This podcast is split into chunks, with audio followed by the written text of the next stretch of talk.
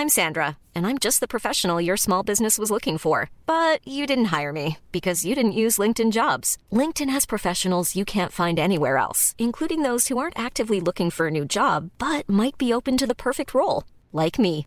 In a given month, over 70% of LinkedIn users don't visit other leading job sites. So if you're not looking on LinkedIn, you'll miss out on great candidates like Sandra. Start hiring professionals like a professional. Post your free job on linkedin.com/people today.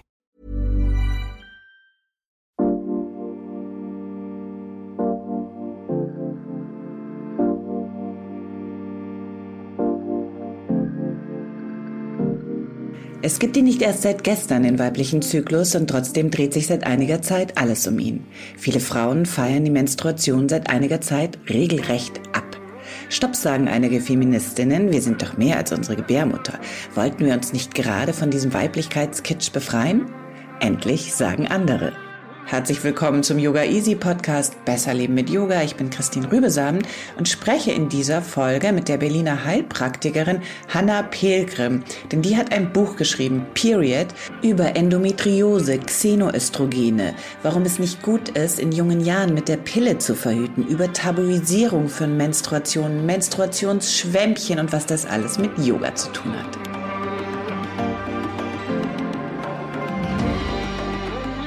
Hanna, hallo. Hallo, hallo Christine. Ja, schön, dass ich dabei sein darf. Hanna, du bist Heilpraktikerin mit dem Schwerpunkt Zyklusmedizin. Der Begriff Zyklus äh, suggeriert, dass da ein ewiger Kreislauf im Gange ist. Warum Medizin? Was ist das Zyklusmedizin? Zyklusmedizin, ähm, ja, auf den Begriff bin ich vor ein paar Jahren irgendwann mal gekommen, um so ein bisschen genauer zu beschreiben, worum sich ganz viel von meiner Arbeit eigentlich dreht. Es geht ja um den Zyklus und es geht darum, dass ganz viele Frauen in den letzten Jahren in meine Praxis gekommen sind, weil sie aus irgendeinem Grund äh, unzufrieden sind, Beschwerden haben, Kinderwunsch haben, aber es dreht sich alles ganz, ganz viel um Zyklus und wie geht Frau damit um, wie kann ich mich damit wohler fühlen, all das, was damit zusammenhängt. Und Medizin deshalb, weil ich ja eine Form von Medizin in der Praxis, äh, ich sage mal, ausgeübt habe. Aktuell bin ich nämlich nicht dort tätig, aber dazu kann ich auch noch was sagen. Ähm, und ich aus der Naturheilkunde halt viele verschiedene Tools zusammengetragen habe, die den Frauen ermöglichen können, sich wohler zu fühlen mit ihrem Zyklus. Und irgendwie mhm. hat es dann zusammen für mich Sinn ergeben. Das ist aber jetzt nicht eine besondere Therapieform, ne, die jetzt nur äh, für den Zyklus ist, sondern es sind einfach ganz viele verschiedene Ressourcen, die ich den Frauen anbiete. Genau, es geht, so wie ich das verstanden habe, da um eine Wissenskommunikation, Wissen zum Thema Frauengesundheit.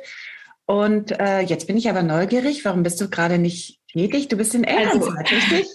Ich bin noch in Elternzeit, die letzte Woche gerade. Das hier ist also quasi mein erster offizieller Termin nach einem Jahr Babypause. Ähm, nächste Woche geht es für mich wieder los. Mhm. Ich bin aber im Moment gar nicht in der Praxis tätig. Das habe ich die letzten acht Jahre gemacht und bin vor der Babypause ausgestiegen ähm, und äh, werde mich jetzt wieder ganz einer Arbeit widmen, die auch mit dem Zyklus zu tun hat, aber nicht mehr in der Praxis. Das ist bei einem kleinen Unternehmen, mittlerweile größer werdenden Unternehmen. Da geht es auch um Zyklusgesundheit, um Frauengesundheit. Ähm, und da bin ich so im Management mit tätig und baue das mit auf. Ähm, da arbeiten auch Heilpraktikerinnen die Frauen beraten. Und da bringe ich ganz viel von diesem Zykluswissen ein. Ähm, genau, und wie du gesagt hast, es geht ja um Wissenskommunikation. Es geht auch darüber darum, also den Zyklus erstmal nicht immer nur als was Negatives wahrzunehmen. Das sind ja, das ist was, was heute auch immer noch vielen jungen Frauen so geht, dass sie eigentlich Menstruation und alles, was damit zusammenhängt, erstmal mit Schmerz oder mit irgendwie, äh, irgendwie Unwohlsein verbinden. Das ist das eine. Und das andere ist, dass ich ganz viel mit einem, mm, also mit einer Vorstellung arbeite vom Zyklus, der den vier Jahreszeiten entspricht, wo wir den Zyklus quasi in verschiedene Phasen äh, aufteilen und ihn mit diesem äußeren Bild der Jahreszeiten zusammen ähm, vergleichen ähm, und daraus sozusagen Möglichkeiten ziehen, wie kann ich mit Zyklus gut leben, wie kann ich den für mich nutzen, wie kann ich sozusagen das als wirklich als Kraftquelle begreifen. Das ist für viele erstmal ein bisschen weit hergeholt, weil sie sagen, oh, ja, eigentlich ist es ja blöd, dass ich blute, dass ich Schmerzen habe. Aber wenn ich halt lerne, mehr in, in diesen Phasen auch zu fließen, zu leben, auch meinen Lebensstil da ein bisschen anzupassen, dann kann ich daraus wirklich sehr viel Kraft ziehen und mich viel mehr meinen eigenen Bedürfnissen entsprechend auch ähm, durch mein Leben bewegen. Und das habe ich selber als unglaublich äh, hilfreich und unterstützend empfunden ähm, sowohl auf körperlicher Ebene als auch emotional. Und das ist das, was ich halt super gerne weitergebe, was auch echt Spaß macht, äh, wenn ich merke, dass Frauen da auch einen Zugang bekommen. So. Mhm.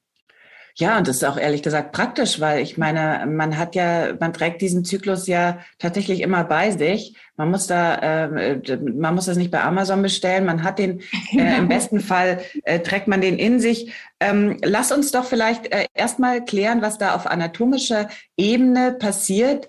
Und, äh, und dann erklär uns doch auch bitte nochmal äh, terminologisch, ähm, was ist denn das Mondzeit? Also was passiert da auf anatomischer Ebene in dieser Mondzeit? Okay, also der Zyklus ist ja erstmal mehr als nur Mondzeit oder Menstruation, wie auch immer wir es jetzt nennen wollen. Da komme ich gleich noch drauf. Ähm, Zyklus, das beschreibt ja den gesamten Ablauf, den wir Frauen im fruchtbaren Alter in allermeisten Fällen immer wieder durchleben. Wenn wir denn keine Pille nehmen und auch sonst keine hormonellen Erkrankungen haben, die dazu führen, dass wir jetzt keinen Zyklus haben. So, und der Zyklus wiederholt sich immer wieder von neuem. Es beginnt mit, ähm, eigentlich beginnt es quasi mit der Blutung, denn erstmal wird das Alte losgelassen, also das, was im letzten Zyklus an Schleimhaut in der Gebärmutter aufgebaut wurde, äh, das wird wieder abgestoßen und gleichzeitig beginnt hormonell gesehen auch schon ein Umschwung, der dazu führt, dass sich wieder eine neue Eizelle ähm, aufbaut, also dass erstmal mehrere kleine äh, Eizellbläschen wachsen und davon dann eins quasi zur Eizelle heranreift, die dann in der Mitte des Zyklus um den Eisprung eben springt, also am Eisprung. Und äh, danach ähm, beginnt eine weitere Phase, die dazu da ist, dass der Körper sich auf eine Einnistung vorbereitet. Also wenn diese Eizelle befruchtet wird zum richtigen Zeitpunkt, dann kann sie sich ja in der Gebärmutter einnisten und kann dazu führen, dass da sogar ein Baby wächst, habe ich mir sagen lassen. Und ähm, dieser Zeit, dieser, diese Zeitspanne, das sind nochmal so 10 bis 14 Tage. Ähm, das ist dann die zweite Zyklushälfte in unserem Verständnis vom Zyklus, wie wir es, die meisten kennen. Also erste Hälfte, zweite Hälfte. Und wenn dann aber keine Befruchtung stattgefunden hat und der Körper das über einen hormonellen Rückkopplungsmechanismus auch ähm, sozusagen Bescheid gesagt bekommt im Gehirn, da ist nichts gekommen, dann fällt äh, eine Hormonproduktion wieder ab von dem Progesteron und die neue Blutung setzt ein. Und dann ist der Zyklus quasi vollkommen und es geht wieder von vorne los. das war jetzt die absolute Kurzform anatomisch gesehen, ähm, was da passiert. Also Eiaufbau, Eisprung, ähm, dann Gebärmutterschleimhaut, die noch fluffiger wird und dann wieder ähm, Abbluten dieser Gebärmutterschleimhaut. Und das Ganze wird ja gesteuert übers Gehirn und Hormone, die im Körper zirkulieren. Und geht auch einher mit verschiedensten Stimmungen, Befindlichkeiten, ähm, Körpergefühl. Aber das führt dann schon weiter. Mhm. Genau, Stichwort Hormone, äh, Hypophyse, äh, Hypothalamus. Das können wir vielleicht auch noch mal ähm, später ähm, uns genauer anschauen, welche Rolle die Hormone spielen. Aber vielleicht jetzt äh, in, in diesem ersten, in dieser ersten Annäherung ähm, nochmal zu äh, den Stimmungen und auch zu den Assoziationen, die wir als Frauen haben mit dieser, ähm, ich übernehme jetzt mal deine ähm, äh, Terminologie der Mondzeit, also der Menstruation, ist mir, ähm, ist mir kulturell ein bisschen fremd, aber äh, ich übernehme das jetzt mal. Ja, ich sage ähm, auch was dazu. ja, äh, die äh, Menstruation ähm, wurde ja auch, also ich bin aufgewachsen in einer Zeit, da hat man in, in, in, in der Fernsehwerbung, wurde das mit so einer blauen Flüssigkeit illustriert, mhm. die dann so Hygienebinden aufgesaugt haben. Und das Ganze äh, wurde schon, äh, wurde schon assoziiert als äh, ein, äh, etwas, was eigentlich stört und was man möglichst diskret hinter sich bringen muss. Jetzt dieser neue Trend, dieses, ich habe es genannt, abfeiern mhm. ähm, und auch zelebrieren. Und du sagtest Kraft, du sprichst auch von Potenzial. Ähm, das musst du uns erklären. Was okay. ist so toll dran? also ich würde erstmal noch gerne so ein bisschen auseinanderhalten, nur Mondzeit und Menstruation. Das ist jetzt quasi die Phase der Blutung. ja. Aber das, der Zyklus, der ist ja immer am Laufen. Ne? Wir sind ja ständig diesen mm, Unterschieden oder diesen Einflüssen auch der Hormone ausgesetzt. Ähm, ich finde einerseits die Menstruation für mich persönlich Grund zum Feiern, also nicht im Sinne von Party machen, aber ich habe für mich gemerkt, wenn ich es ähm, umgesetzt bekomme, dass ich zu der Zeit meiner Blutung wirklich mich in die Ruhe begeben kann, dass ich da Pause machen kann. Und ich weiß, es ist überhaupt nicht leicht. Also äh, als Mutter und Selbstständige und äh, ne, alles Mögliche weiß ich das total gut, dass es nicht leicht ist. Aber ja, ich persönlich habe ja für mich gemerkt, dass es total schön ist, wenn ich während der Menstruation einfach mal rumhängen darf, mich auf die Couch setze, was ich Lust habe, mache, lesen, stricken, ferngucken ähm, und das dann wirklich nutze dafür, dass mein Körper in der Zeit Luft holen darf, auftanken darf für die kommende Zeit. Und das ist für mich eine Kraftquelle, dass ich das darf, dass der Körper mich hier eigentlich an die Hand nimmt ähm, und mir diese Signale gibt, dass das gerade dran ist. Und es ist aber eben auch in unserer Gesellschaft generell für Pausen und dieses, also sage ich mal, loslassen, Pausen machen, nichts machen müssen, ähm, hat einfach nicht viel Platz. Und das ist was, was ähm, ich absolut als Potenzial in der Zyklusmedizin sehe, dass wir das wieder mehr einladen, also mehr reinlassen ins Leben, weil eigentlich nur dann, das haben wir alle schon gemerkt, ne, wenn ich gut ausgeruht bin, dann läuft es am nächsten Tag viel besser.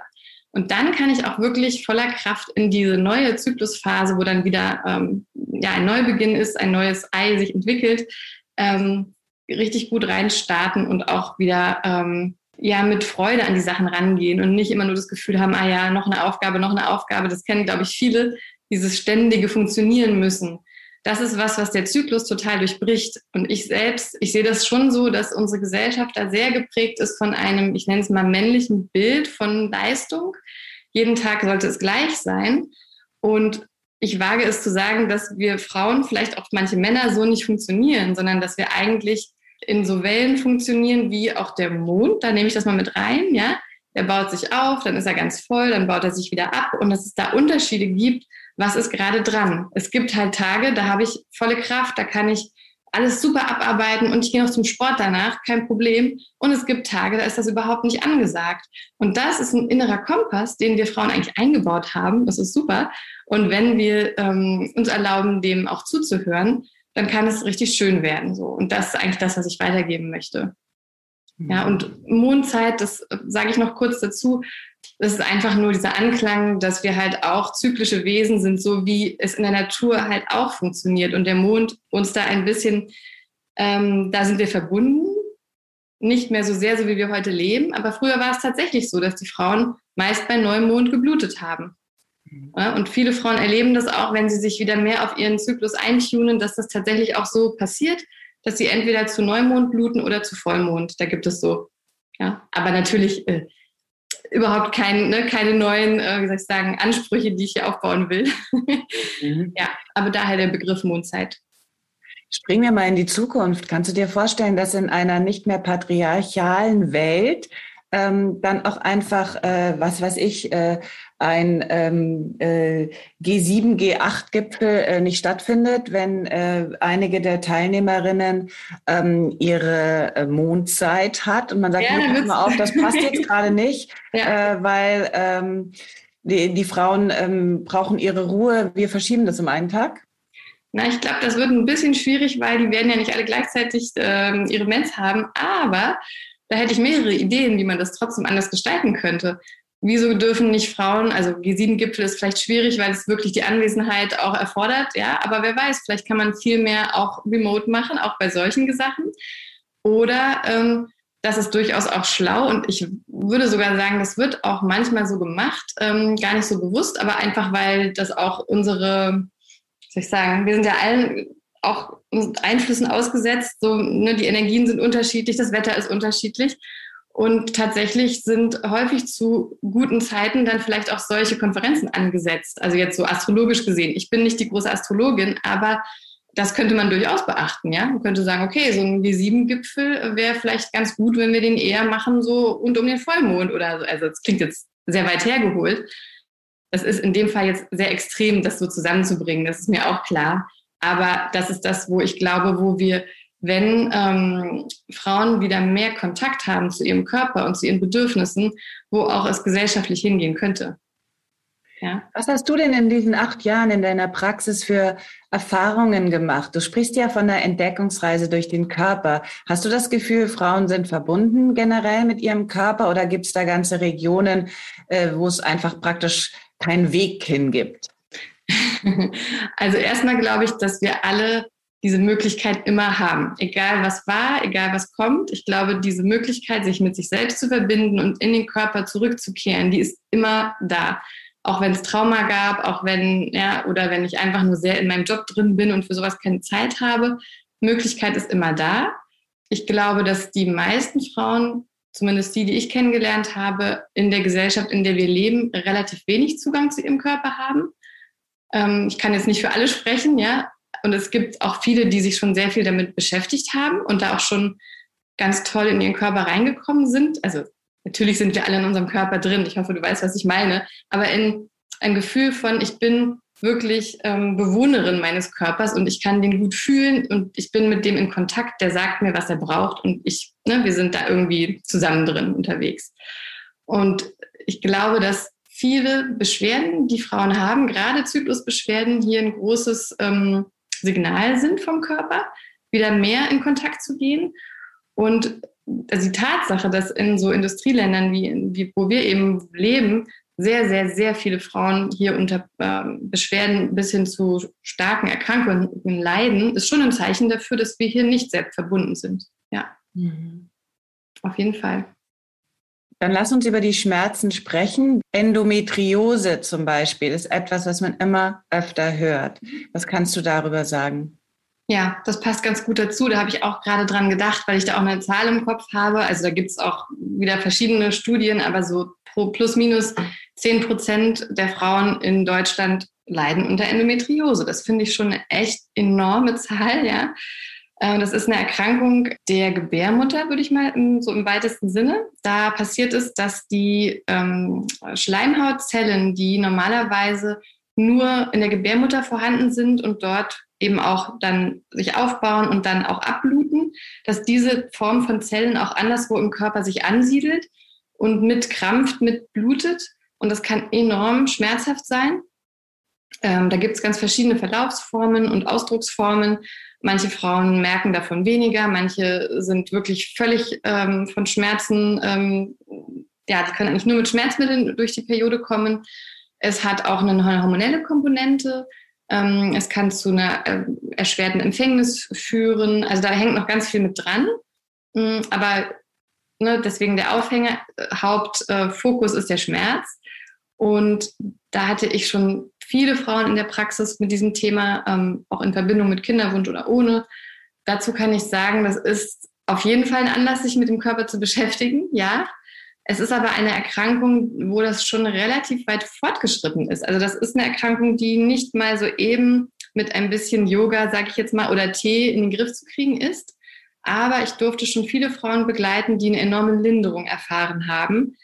Da hatte, habe ich den Eindruck, dass es nur funktioniert, dass sich da was verändert, wenn wirklich alle Ebenen beachtet werden. Also wenn ähm, das Thema Entgiftung einen Platz bekommt, weil das, was wir an Stoffen alle aufnehmen, hat eben auch Einfluss auf unser Hormonsystem und auf unseren Körper.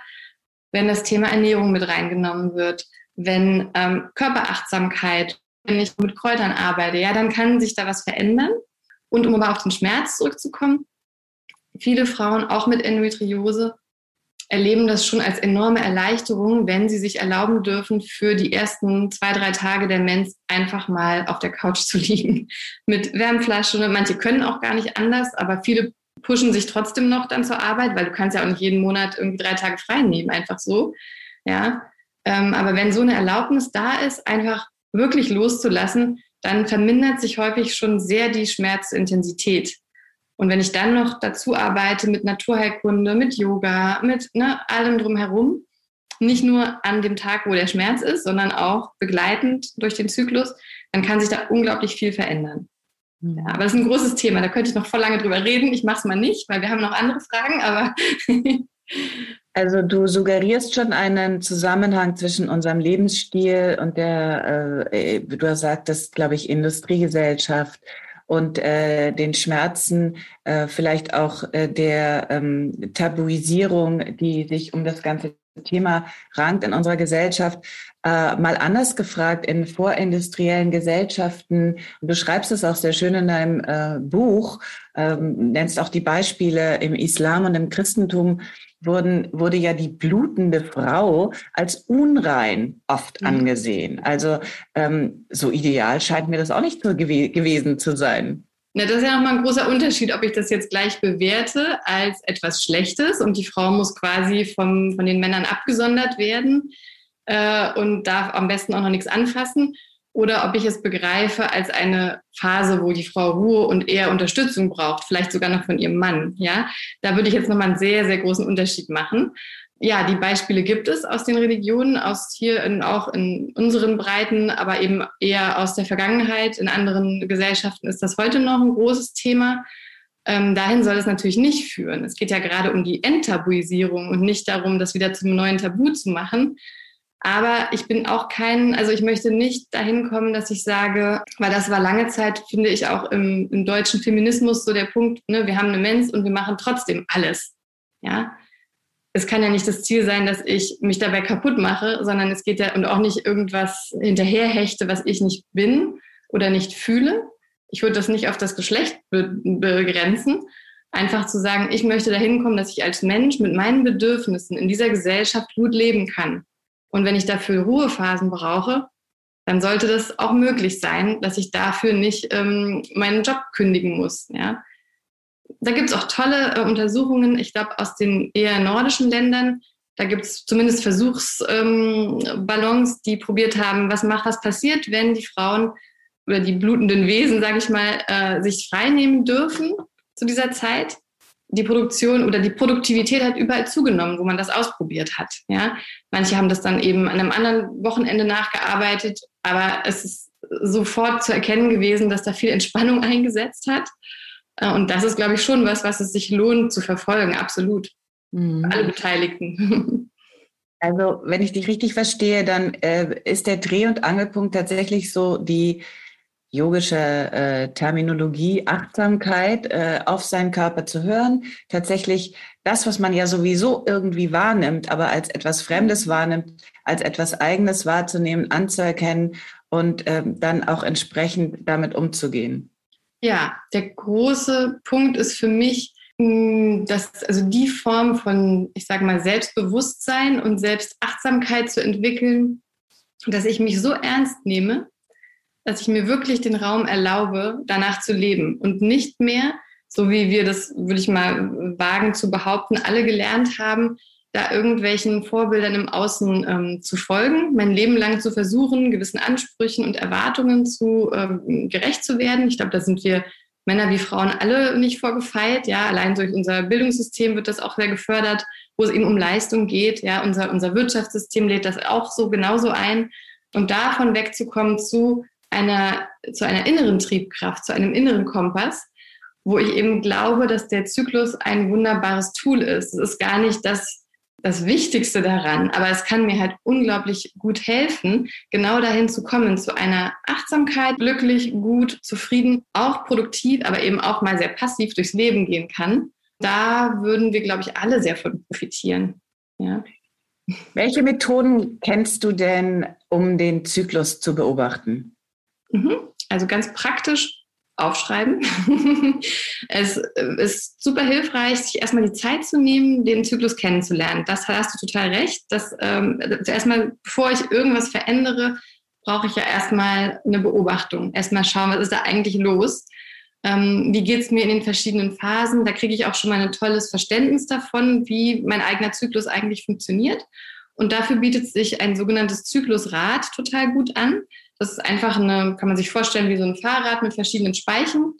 Ähm, und dort kann ich jeden Tag ganz kurz mal eintragen, wie geht es mir körperlich und was ist sonst so los. Also das kann auch nur ein Stichwort sein, aber einfach ein Eindruck von dem Tag. Und das beobachte ich dann mal über eigentlich, ja, wäre es schön, so ein paar Zyklen da mal ein Bild von zu bekommen. Ähm, wo sind denn Punkte, wo geht es mir nicht so gut, wo bin ich eigentlich immer wieder an dem gleichen äh, ne, Punkt angekommen, ach, habe ich mir schon wieder so viel vorgenommen hier, das passt da eigentlich nicht hin. Und dann kann ich anfangen auch zu sagen, okay, dann mache ich es in Zukunft da vielleicht ein bisschen anders. Ja, dann, dann fange ich, fang ich an, es langsam anzupassen. Und diese Form der Beobachtung, die ist ja eher sehr analog. Die kann ich ganz gut zu Hause auf dem Blatt Papier machen. Ähm, das Gleiche gibt es mittlerweile natürlich auch in Form von Apps, von ähm, Zykluscomputern, die häufig auch zur Verhütung dann eingesetzt werden oder zur ähm, Empfängnis auch. Und ähm, das ist genauso gut. Ne? Was halt für dich passt, ähm, da kann, man, kann ich nur ähm, dazu raten, das auszuprobieren. Mhm. Spart man sich schon mal die Energie, sich darüber aufzuregen oder auch zu wundern? Ja, weil es weiß. Also ja, ja, ja, bei ganz vielen ähm, Frauen führt das dazu, dass sie sagen so, ach Mensch, das habe ich mir eigentlich schon immer gedacht, aber jetzt sehe ich es mal so schwarz auf weiß. Also ich glaube mir das selbst dann auch.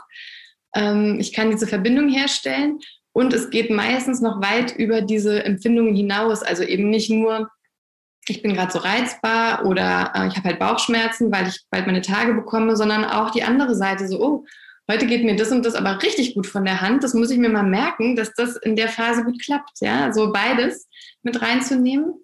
Genau. Also das ist einfach so eine Erlaubnis, die es dann einem auch gibt, zu sagen, ja, das, es, es, es stimmt, meine Wahrnehmung stimmt und ich darf danach auch leben sogar. Mhm. Ich muss mhm. nicht versuchen, darüber hinwegzugehen.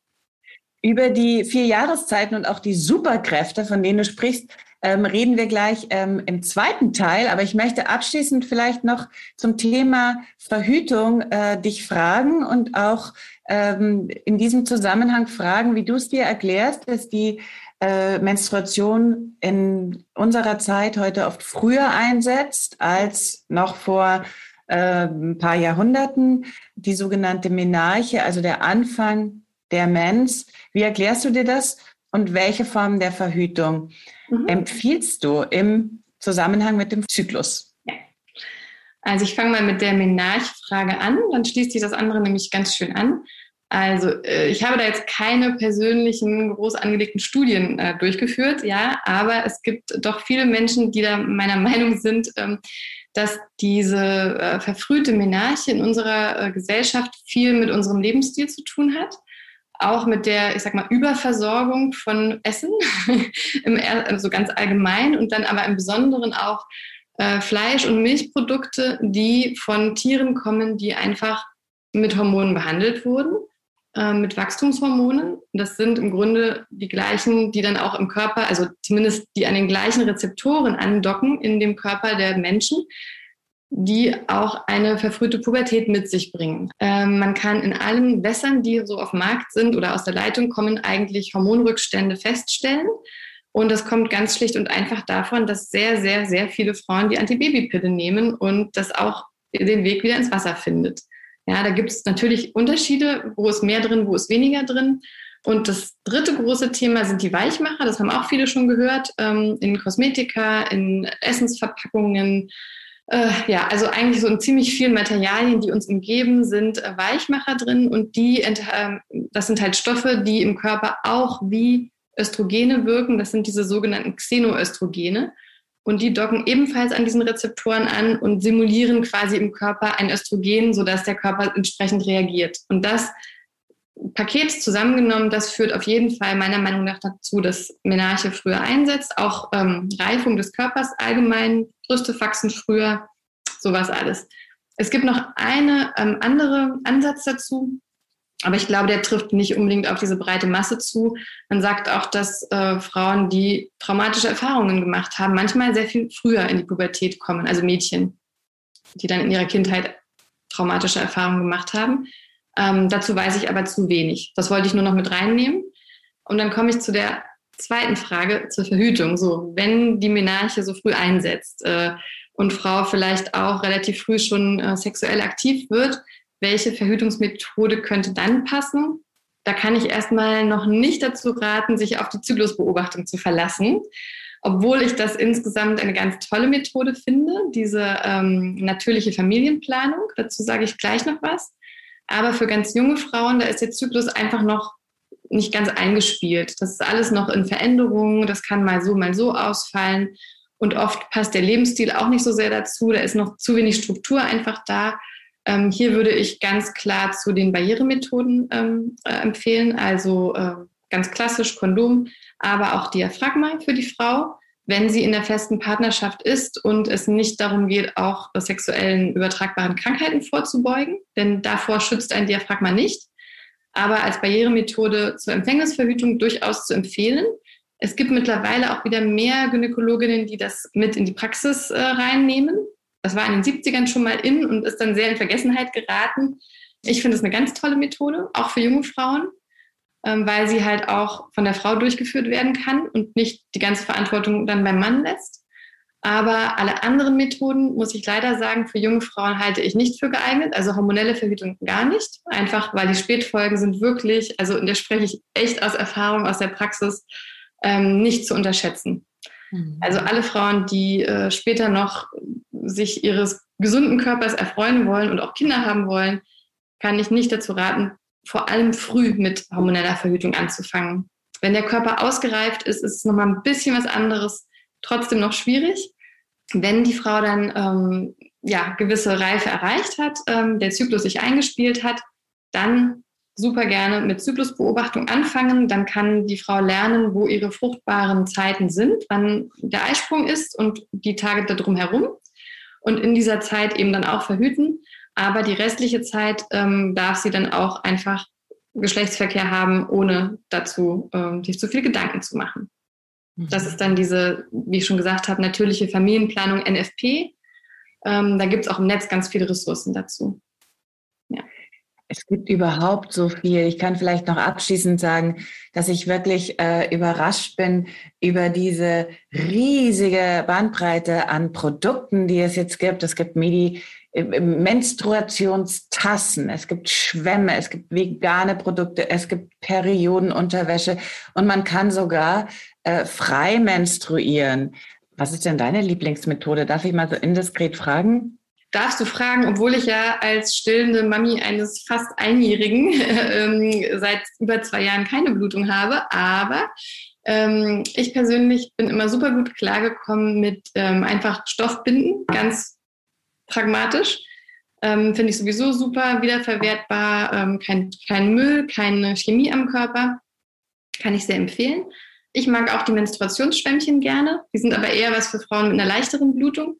Das sind äh, sozusagen Tampons aus Naturschwamm, nicht vegan, aber ähm, auch wiederverwertbar. Ja, wie du sagst, also es gibt unglaublich viel am Markt. Das ist auch ein Riesentrend geworden in den letzten Jahren. Und vielleicht, um nochmal auf deine Anfangsfrage oder deine, deine Einleitung zurückzukommen, ich finde Menstruation und alles, was damit zusammenhängt, total spannend, total wertvoll für jede Frau. Aber abfeiern ist eigentlich gar nicht mein Ziel, sondern einfach natürlicher Umgang damit. Aber natürlich heißt halt auch, dass ich mir dem erstmal bewusst werde.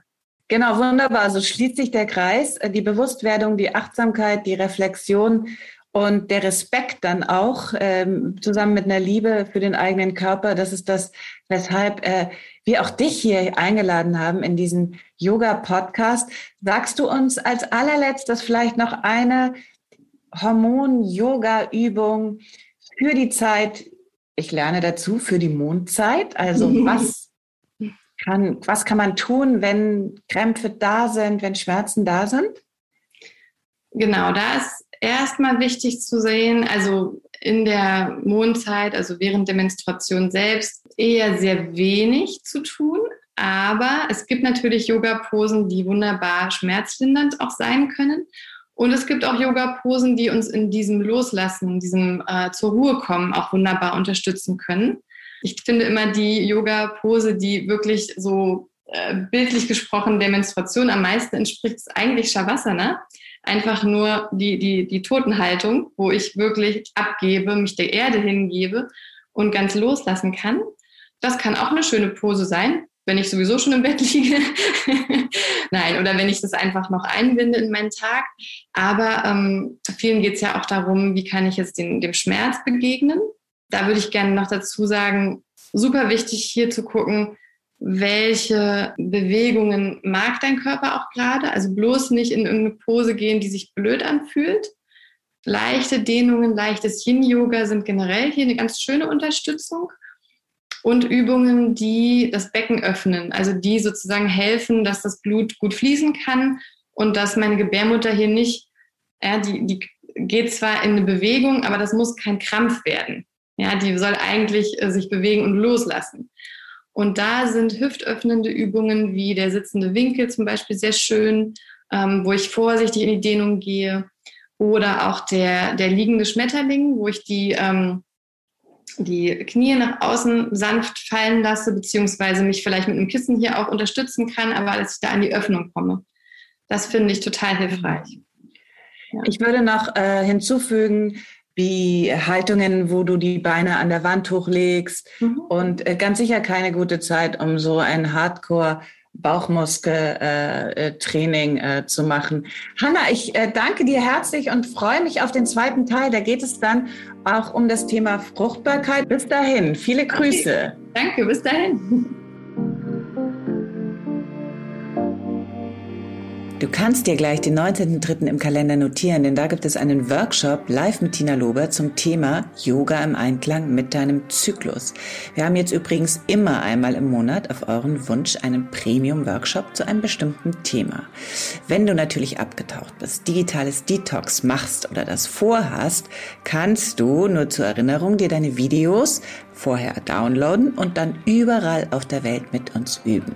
Danke, dass du diesen Podcast gehört hast. Abonniere ihn, um keine neue Folge zu verpassen und lass uns über eine Bewertung auf Apple Podcasts und Spotify wissen, wie er dir gefällt.